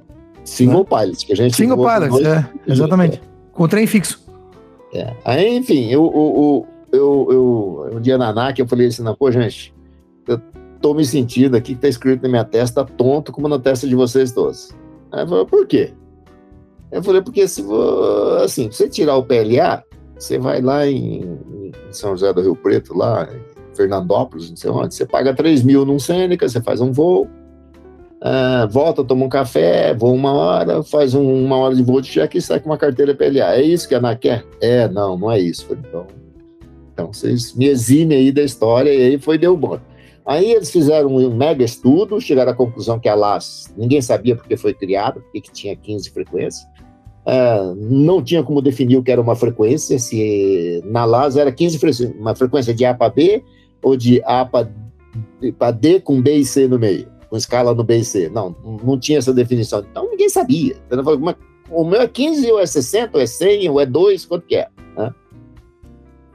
Enfim, aí se eliminou, acabou né, com a LAS, é, é, corrigiu o assunto do, do PC, do PLA, a gente teve as autorizações uh, e com isso a gente conseguiu então fazer a operação uh, uh, regular e nos aproximamos a Gol. A Gol deu uma série de exigências. Ela disse: Olha, para eu botar o meu passageiro no seu avião, você tem que ter IOSA. Que no caso do, do, do IOSA, ela se aplica só para a empresa 121. Mas dentro do IOSA, você tem o ISA, que é para aeronaves menores, enfim. Então você vai ter que ter, tem que ter o padrão, senão não posso botar por uma questão de seguro. Aí fomos lá, nos fizemos, é, é, é, nos certificamos como, como ISA. Foi a primeira empresa ISA no Brasil. Hoje acho que já tem cinco ou seis, né? Mas foi a primeira que a gente puxou. Olha, tem que ter um diferencial, precisa fazer segurança de voo. Nós já tínhamos comprado o simulador, porque era uma cultura nossa, que a gente falava, cara, como é que eu posso ter um, um cara que voa 18 mil horas, diz que é muito bom, nunca sentou no simulador, né? Isso me incomodava tremendamente. Então eu falei, ó, vamos investir, vamos comprar um simulador, porque eu, eu não tenho dúvida que ele voa muito bem, mas ele precisa saber de mais algumas coisinhas. Por exemplo, vamos fazer o treinamento né, de de, de pouso com motor parado não dá para você fazer na prática, né? Então, vamos fazer um simulador. Enfim, tinha algumas demandas que a gente entendia pelo número de horas que a gente voava, que a gente estava voando 20 mil horas por ano, é, que seria importante o treinamento, CRM, é, enfim, plantar isso tudo dentro do nosso padrão. E, aí, fazendo a formação mesmo de um, de um piloto de linha aérea, né? Faz, né, criando isso aí tudo. Padrão linha aérea, a ideia é que eles começassem lá e fossem para Gol, como hoje Azul, um dos grandes uh, objetivos da compra foi para ele preparar o cara lá e mandar para Azul. Né? Uh, obviamente ela não consegue atender toda a demanda, mas a ideia é que é, o cara da Azul Conecto vá para Azul, porque ele já tem toda a formação, já tem toda enfim, é, aí fomos, a, a Gol não se interessou em comprar, ela queria continuar operando, mas o nosso objetivo era vender, fomos a Azul, a Azul quis comprar, e nós vendemos a, a, a empresa para Azul. Mas a gente teve, antes de tudo isso, e, e, algumas lições que ficam aí é, é assim: o poder público ou o governo ele não faz nada se você não induzi-lo a fazer. O governo, o poder público, ele não, ele não vai sair de lá, vou fazer isso, isso é legal para você. Não vai fazer. Ele cumpre obrigações ou cumpre normas que está lá. Essa é a função do, do funcionário público. Mas assim, pode melhorar, fazer qualquer outra coisa, tem que ter uma demanda de mercado. E a gente tinha um problema com a operação de aviação é, regional no Brasil, que era a limitação. É, tinha uma legislação que dizia que você não podia é, operar nenhum voo regular de transporte público de passageiros sem ter ah, o seu apoio de, de contra-incêndio. E isso inviabilizava a operação. Porque você fazer um voo de carava por dia de nove passageiros, você tem um caminhão, você tem bombeiro, você tem. Não tinha tarifa que você ia cobrar, a prefeitura não quer pagar porque é muito caro, enfim. Então você não tinha um voo. Aí ficou o, o, o Brasil à mercê de 110, 120 cidades históricas, que são as mesmas que se voam, né? Todo mundo voa para o mesmo lugar, para a mesma forma, e nunca ninguém quis olhar o desenvolvimento do país. Aí, e eu sempre insistindo com o governo, sempre insistindo, precisa mudar, mudar. Em determinado momento, a SAC resolveu é, dialogar, né? E a gente conseguiu ter um diálogo muito bom e chegamos à conclusão é, junto com a SAC, de que se nós limitássemos a 200 mil passageiros por ano, uh, estaria isento de ter o bombeiro. Acima de 200 mil tem que ter bombeiro. E com isso, liberou que qualquer cidade pode ser atendida com dois voos diários de Caravan e um de ATR. Se você fizer essa conta, você vai ver que está. Então, assim, isso é um excelente serviço para qualquer cidade, ou seja, para qualquer desenvolvimento. Você pode começar com um carava, vai para dois caravas, ah, depois você bota o ATR, enfim, você, você, você cria uma sequência. Às vezes foi um trabalho de uma demanda histórica, de anos, né? da mesma oh, forma. Ô, Rui, eu vou em táxi aéreo, né? E hoje eu tô na, na executiva, mas a gente ouvia falar né, ouviu e acredito que você tem muito mais, mais respaldo falar sobre isso, que o, o RBAC 135, o nome mudou por conta da Netflix. É isso aí. Não, né? posso falar que, que hoje o nome não é mais suplementar, complementar, caiu tudo essas, essas coisas, agora é só número de passageiros, né? E, ou não. carga paga, né? É, pois é, isso aí tudo Eu contei rapidamente. Quando chegou lá a história que o LAS não se aplicava para nada, que o PC não se aplicava, que uh, começou, eles começaram a ver que tinha um monte de coisa que não se aplica, não se aplica, não se aplica. Cara, tá errado, tá errado, tem que mudar, tem que fazer. E aí, o doutor Ricardo Fenelon, que era um dos diretores da ANAC, ele começou a ficar incomodado com essa Ele falou, pô, mano, eu tô com vergonha. Tudo que vem aqui, a gente chega à conclusão que não precisa, que não se aplica, que não, não tem nada a ver com o nosso negócio, está atrapalhando o negócio, né? E ele fez esse trabalho, então, para mudar, e aí foi até 19 assentos e de 20 assentos. O 19 assentos foi nas discussões que a gente teve, dizendo o seguinte, até 19 você tem um monte de avião que fabrica, e depois você vai para avião 45, 50, 70. Então. Avião de, avião de homem sério, como diz o Félix. É. né? É, mas peguei, eu... peguei do nosso, do nosso, nosso comandante lá no, no táxi aéreo que falava: Isso aí já é avião de homem sério, rapaz. É. Mas, o, mas eu achei bem, eu acho, falando por mim, eu acho bem justa essa divisão, né, Rui? Porque se for pensar, que, qual que é o avião depois de 19 assentos? É o Brasília. Né? Não tem mais. Que é, que é o limite que já é 30 já, né? Então, que já é um senhor avião, já é, né, uma, exige toda uma estrutura muito maior, né, para operar ele, né? Então, foram essas barreiras, e aí nós também criamos um nome subregional, não tinha, né?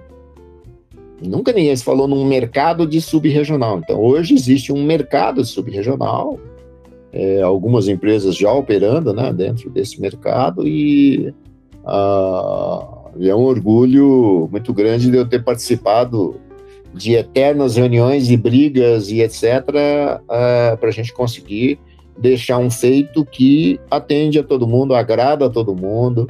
Você pode começar um mercado, você começa com um voo de caravan, Se tem demanda, você bota o segundo voo de cara. Se tem demanda, você já pode pensar num ATR ou algum outro avião maior, entendeu? Então, é assim, é assim que você cria o mercado, mas você atende. E, e aí, quando você pega no, no número que eu mais tenho aqui no Paraná, a gente operava 10 cidades, né? Conectando com Curitiba. Só que 90% dos passageiros era conexão, 10% ficava em Curitiba. Então, você vê a importância de você pegar o cara lá de Salto de Guairá ou de Francisco Beltrão, o cara não vem para Curitiba, ele está indo para qualquer outro lugar que não é Curitiba, Sim. entendeu? Então é... é isso, isso é genial, né? Se for pensar também, tirar o cara do interior do Amazonas, por exemplo, que eu vi de, via de perto isso, né? O cara sai de Lábrea, que é perto de nada com coisa alguma. E vai para Paris. Exatamente, exatamente. Pega dois voos sem fazer, sem, né? Na mesma empresa, fazendo os mesmos trâmites ali e tá encaminhado, né? Bom. É, vocês fizeram um, papel importante de né, re, né, reacessar, né, refazer, né, juntamente com os órgãos regulatórios, a, adaptação das leis vigentes para poder operar depois de ter feito uma matriz de risco, né? Vocês viram, né? A, né, aquela probabilidade, severidade de fazer essa operação e, e os números, que até então eram inconsistentes, né? Para poder fazer o negócio girar, ter o, né, um, um objetivo né, real de fazer essa operação que a, a, hoje o mercado subregional está aumentando porque vocês conseguiram né, nessa época flexibilizar esse, essa legislação, né? Essa legislação, 100%. Sem, sem essa mudança de quatro ou cinco itens aí, não existiria essa aviação subregional, ela estava fadada. Hoje, só Azul já vai voar para 150 cidades. É, a, a promessa é chegar a 200 cidades, né? O Brasil não saía de 110, 113, 112, 115, a vida inteira ficou desse jeito. Quando vamos ter 200 cidades, vai ter o dobro voando, graças à subregional. É. Entendeu? Graças ao Rui Aquino, que bateu é. de frente com, com, os nomes da NAC lá para fazer a coisa acontecer.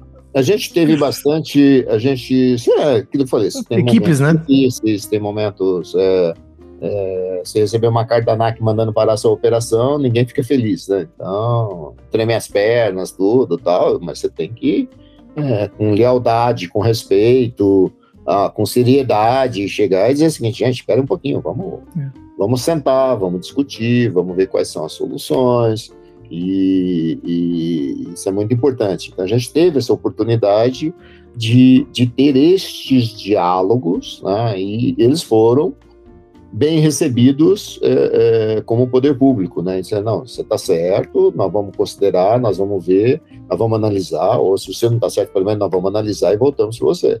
E volta com uma posição que foi uma posição, graças a Deus, de uma resposta otimista, positiva, uh, até porque as coisas as coisas não faziam sentido, né? E a gente está então, falando também de, de vários, vários ciclos, né, Rui? Porque, por exemplo, a gente começou lá falando do projeto Citar, que era basicamente isso também, que era tentar fazer movimentar a aviação regional lá atrás. E aí existem, antigamente existia a falta de regulamentação e aí existiam várias empresas que nem a gente viu acontecer, né? Rio Sul, Nordeste, elas todas operavam com bandeirante, depois, né, Brasil Central, Votec, tudo. Elas operavam com bandeirante. Daqui a pouco, né, o mercado necessita e a, e a agência regulatória vigente, ela precisa fazer algumas coisas para controlar e manter a segurança. Né? E basicamente é para isso. Só que aí depois se dá conta de que dá para flexibilizar de novo, dá para modificar. E essas dinâmicas elas vão acontecendo. Hoje a gente está né, com novas medidas e novas possibilidades para re realmente resgatar isso. Eu acho que é muito legal.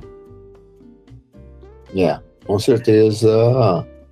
Com certeza, esse ciclo foi um ciclo que demorou muito mais do que eu gostaria, porque eu lutei Sim. muito nesse, nesse período, né? E, e mais importante é que está aí, está implantado. Ah, eu insisto, né, de que as empresas busquem o treinamento, né, o investimento que a gente fez no simulador é, é de um resultado absurdo, né? Então não dá nem para se discutir. Então, se é táxi aéreo ou não, mas pô, vá ao simulador, faça o simulador, cuide da segurança, é, cuide do, do, do, do poder público para que ele esteja aberto a te ouvir sempre. Né, tá? São E aí o... várias novidades aí, né? Por exemplo, o, o Cessna Sky Courier tá, tá chegando aí, homologação, né? Então vai ter. Né? A gente teve vários momentos, né? Teve. É... O Desaer. É, isso eu não conheço. Mas lembrando do LET, por exemplo, né, de categoria de 19 assentos. Pô, a gente Isso. teve né, alguns dos nossos amigos que voaram na NHT, na Noir, na. Quais mais? Sol, qual que era aquela de Curitiba? É... Era Sol. Sol, é, é. Cruiser. Então, assim, em algumas décadas a gente viu a aviação regional e subregional mudando. Mas agora eu acho que está promissor de novo isso aí. É, uh, esse, esse ciclo, essa evolução, né? A demanda hoje também, você tem uma demanda bastante diferente, né? O mundo dos negócios hoje, você vai para o mercado agro, uh, não só tem mais é, dinheiro, né? Como tem mais necessidade. Então, é, não dá para você ficar gastando seis, sete horas de carro para lá, seis, sete horas de carro para cá mais, entendeu? A estrada é boa, legal, mas você não pode perder dois dias. Você tem que ir de manhã, voltar meio-dia, tem que ir meio-dia, voltar de tarde. Então, a ideia é que é, o interior todo seja suprido com, com essas demandas, né? Que é o desenvolvimento de negócios. Né? É sensacional. E aí o, o, o, ouvinte que tá, chegou até aqui pensa, né? Nossa, o Rui já fez muita coisa, né? Mas não acabou por aqui ainda, né, Rui? ainda, ainda tem mais uma carta na, na manga ainda? Tem. Aí, aí em Curitiba? Ainda tem. O que, que, que você tá aprontando em Curitiba aí? Ah, eu, uh, mesmo antes de, de, de, fazer a venda da Flex, eu já estava morando aqui, né? Então eu ia para Jundiaí para trabalhar lá. O comandante Eloy Biessos, que é um amigo meu de 40 anos, né? Ele falava: Nossa, minha empresa cresceu muito, me ajuda. Tenho dois meninos muito jovens, é, precisava alguma ajuda, alguma, algum apoio, algum coaching, enfim. Aí é, eu comecei a visitá-lo, né, mais por amizade, e, e entender o, o, estágio da empresa estava.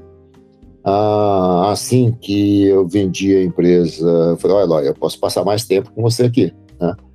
E aí comecei a ir mais vezes para lá e, e, fizemos aí uma, uma reorganização da empresa. Né?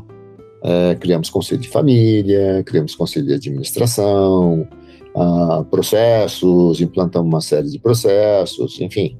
Uh, pelo próprio tamanho da empresa, pelo, pela necessidade que precisava de controle e gestão, né? A gente fez tudo isso. E, obviamente, quando isso já estava, sei lá, 70%, 80%, aí não, não, requer mais a minha presença no dia a dia, né? Então hoje tem o Humberto, que é filho do Eloy, e o Bruno, que é sobrinho dele. São os dois superintendentes que tocam o dia a dia, né? O Eloy é o presidente. Então, falo algumas vezes por semana com eles, né? mas é, é, é para esclarecer uma outra coisa. E uma vez por semana eu vou lá no hangar, tomo um café, converso, vejo como é que tá, trocamos ideia. Então foi um pouco de de, de coaching para o Humberto Bruno e agora o Pedro, que é o mais novo, ah, e ajuda da, da, da, implantação, processo, conselho, mais sistema de gestão. Né? Deixa, deixar a coisa um pouco mais organizada, né? É isso aí, mais tranquilo. Uhum. Quando esses dias eu estive no, no aeroporto de Congonhas, tem um hangar da Ericsson em Congonhas? Tem. A Ericsson tem 24 hangares no Brasil. Inclusive, é onde o avião da, da firma aqui fica. Tava ontem lá na Elisul, inclusive. Fiquei o ah, dia é? lá. É. Entendido. A Elisul tá com 52 helicópteros, tem três aviões. É, opera aí também aproximadamente 18, 19 mil horas por ano de helicóptero. É a empresa mais completa em termos de, uh, de, de certificações, né? Então, se é para levar cimento para montar uma torre, se é para levar a torre, se é aeromédico, se é apagar incêndio, se é uma sísmica de helicóptero, se é inspeção de linha, então, se é panorâmico, ou seja, ela tem uma variedade muito grande é, de, de opções de serviços que ela pode prestar. Tá? Os panorâmicos da aquele do, do Corcovado e Pão de Açúcar e de, da Cataratas lá do Iguaçu são, são da Elisul? Da Elisul, sim. São é. concessões da Elisul. É, a gente estava. A gente falou da, da Votec antes, né? Por um tempo a Votec foi a maior operadora de helicóptero do Brasil, né? Sim. Eu, hoje eu acho que a Elisul é a maior operadora de helicóptero do Brasil ou não? Onshore. Onshore. É, offshore é a Omni. Omni, ah, olha só. É, a, foi a Votec, depois a Votec foi diminuindo, a líder foi assumindo, a líder virou a maior por muitos anos. Sim. E aí, de três ou quatro anos para cá, a Omni é a maior. A Omni tem 70% do mercado offshore. Nossa senhora. E a Elisul nunca quis entrar no offshore. A opção do Eloy é não, não quero, não vou. Ah, ele, ele nunca quis. Agora, no onshore, é, é a maior, tem 52 helicópteros. Eu fico imaginando a estrutura de manutenção que você tem que ter para manter 52 helicópteros voando. E com então, tudo aquilo rodando, né? Não, tá doido. Helicóptero é um negócio. Três vezes não sei quantas mil. É. Então você já pensou quantas mil rotação de rotor dá por. Não, helicóptero é um negócio surreal, né? Helicóptero é um negócio surreal. E tem, e tem uma aviação clássica também, não tem? Tem algum avião clássico lá, não tem? Que é coleção? O Eloy tem 15 aviões. É, esse é um outro projeto que eu estou fazendo com ele aí, que é. A gente está tentando montar alguma coisa, falando lá com. É, a gente está tentando uma parceria lá com o museu é, lá de São Carlos, Tatã, né? Para ver se a gente pode levar pelo menos parte daquilo, mais a do Eloy, e a gente montar alguma coisa em Foz. Esse projeto é bem adiantado. Olha aí, novidades na área aí, pintando. Vamos, vamos com calma aí, da próxima o Rui volta aqui para poder contar melhor, que agora ele tá, tá só dando só uma, uma pincelada. É. É, só queria voltar lá, uma, só por números mesmo. Quando vocês venderam a Two Flex para Azul, vocês estavam com 20 caravans ainda? Não, estávamos com 17. 17, bom. É. E e a Azul é, já tinha é outros caravans? Caramba, Ela já tinha outros caravans naquela época ou ainda não tinha? Não, é, ela só tinha os ATRs, né? E, e, eles entenderam que isso era, era um nicho perfeito para eles. É, eles botaram tudo dentro da, da, da, operação deles e eles compraram mais 10 caravans novos. Já chegaram quatro. Porque eu pergunto isso porque eu, realmente, né, o João até comentou aqui que é história, história recente, né, a gente falando paralelamente sobre a, né, a tua aviação na Two Flex depois né, da Elisul, eu queria só voltar, porque eu acho que a gente que está fora do Brasil, a gente não pegou muito essa história recente, né, é, dá, dá para dizer que a, a Azul Conecta começou justamente pela, pela Two Flex. 100%. Ela comprou 100%. A gente entregou a chave, tá aqui, tô saindo hoje, peguei minhas coisas, saí, o outro pegou as coisas dele, saiu, o resto ficou em casa. Obviamente eles foram fazendo as adequações, adaptando ao, ao, ao modelo de gestão deles, o trabalho deles, enfim. É, a empresa deles, obviamente. Comprou, pagou, uhum. tem que. Ele vai fazer. Mas é. Eles estão mega satisfeitos, compraram já 10 aviões novos, né? Então já chegaram quatro que é o CNA, CNB, CNC, CNT. É, então, então é um espetáculo esses ZX. Tá uma é, coisa mais linda. Guerra Charlie November Alpha, Charlie November Charlie, Charlie November Tango. E o Delta, que foi o último que chegou agora. É.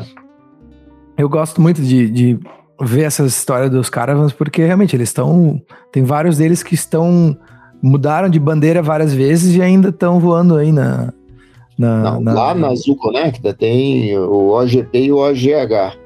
Eles são 1987, estão com 32 mil horas de voo. Tá lá. Esses OG eram era quem comprou primeiro? Quem que trouxe eles para o Foi.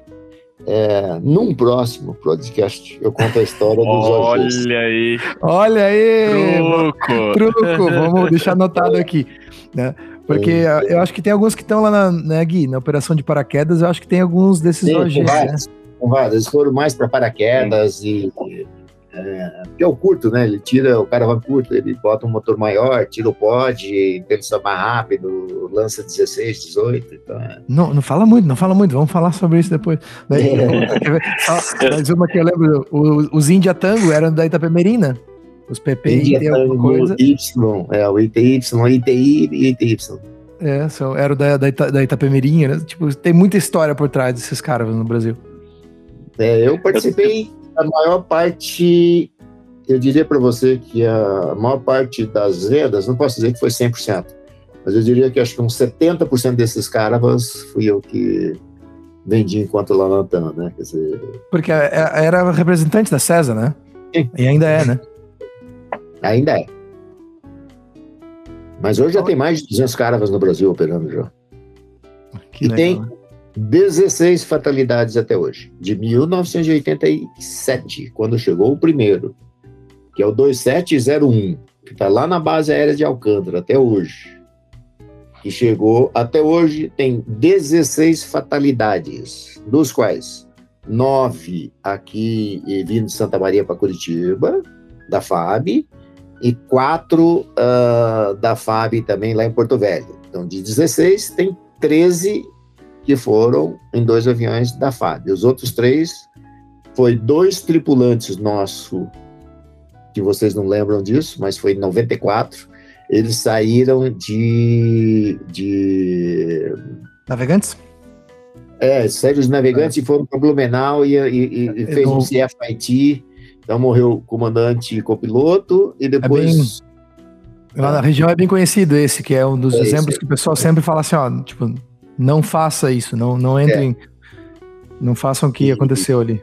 Então, nós perdemos um, aqueles dois, e o outro foi um piloto em Manaus que decolou com comando travado, lá no, no Clube de Flores. Então, é assim, qual é o avião mais seguro do mundo? É, é, dá para dizer que é o cara, então, né? Se a gente for por estatística, não tem nenhum outro modelo que tem tão baixo. E mesmo se você pegar no mundo as fatalidades do cara, né, não estou falando de incidente, tá? A gente teve vários incidentes, mas Sim. fatalidade foram essas fatalidades. Tá aí, eu, um eu tava, seguro, eu, longa vida. Fala aqui.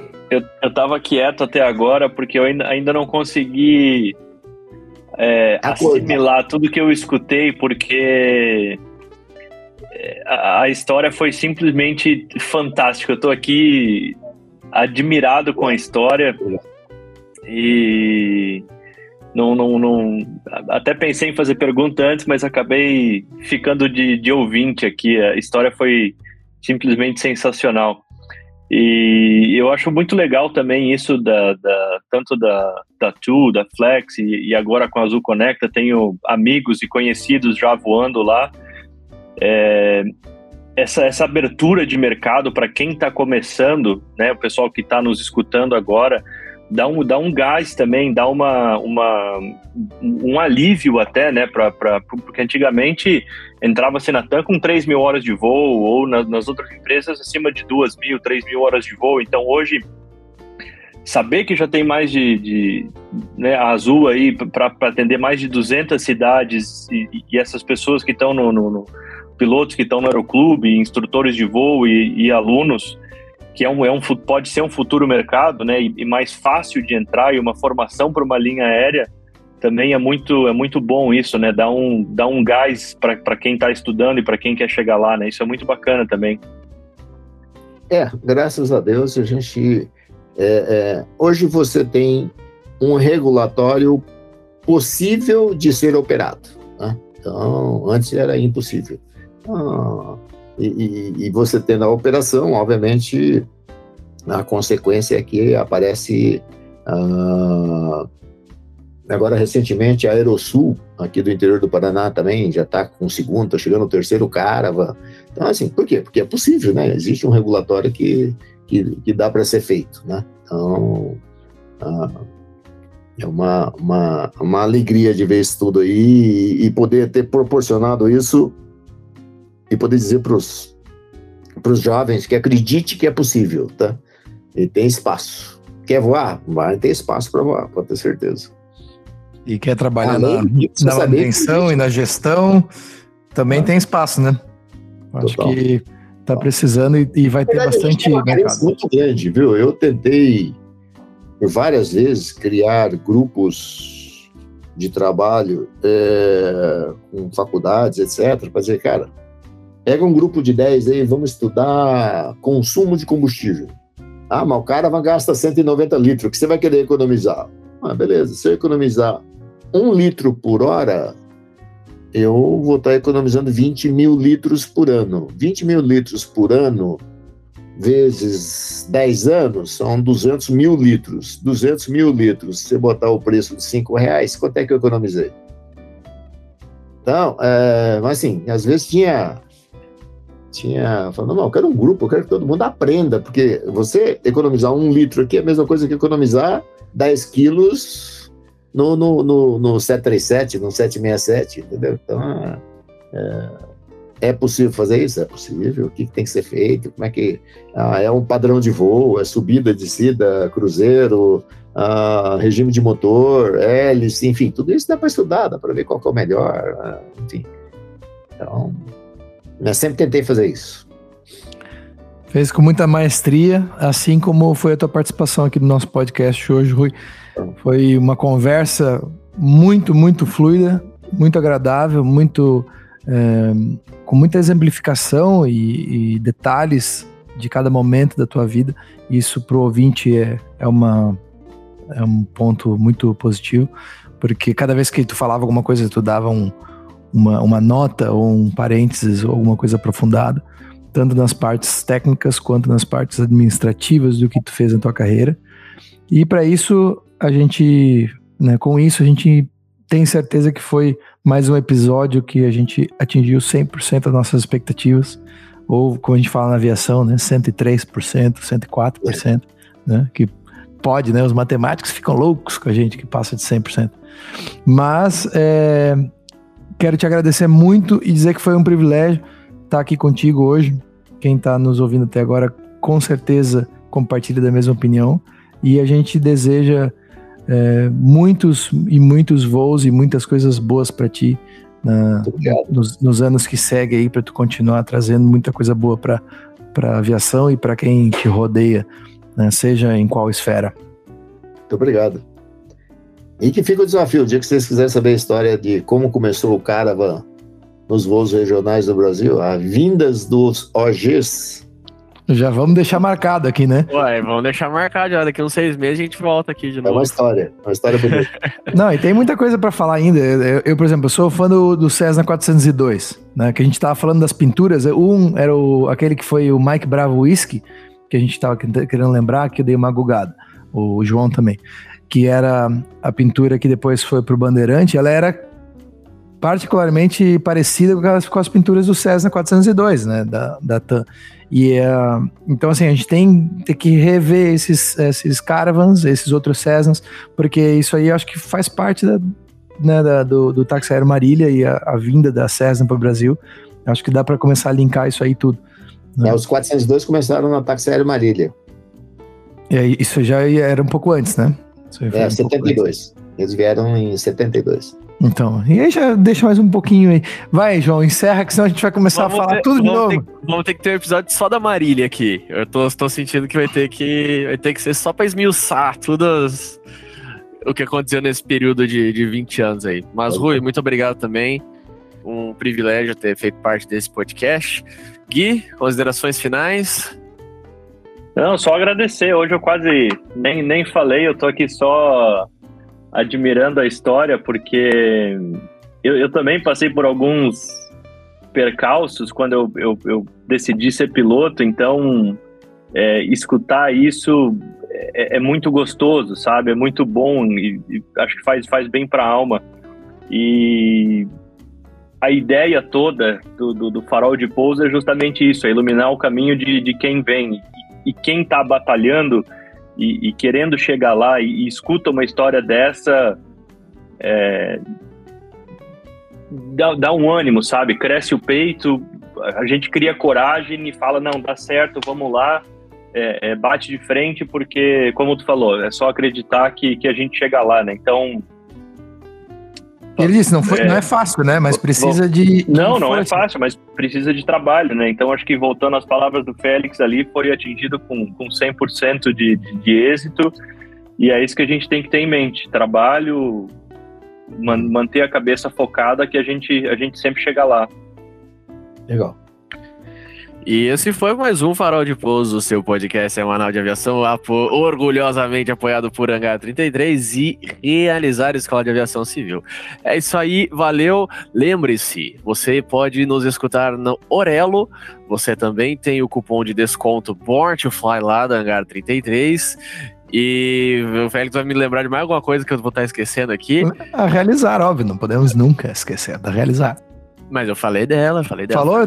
Eu que tava, eu tava já tá pronto. comendo bola aí. Tô comendo bola é. aqui. Eu tô apertando aqui. É, já... ó, o, Rui, viu, o Rui viu que, ele, que eu falei, ele, ó. Viu? Ele, ó. Mas eu tô te testando. Você pode, você pode. Não, é apoia-se, Orela, Hangar, realizar, é isso aí. Born né? to Fly. E tchau, até a próxima, valeu. Tamo valeu. Junto. Um abraço, pessoal. Um abraço. Bom jogo. Ilha Cova 10 Gol, 5629. problema.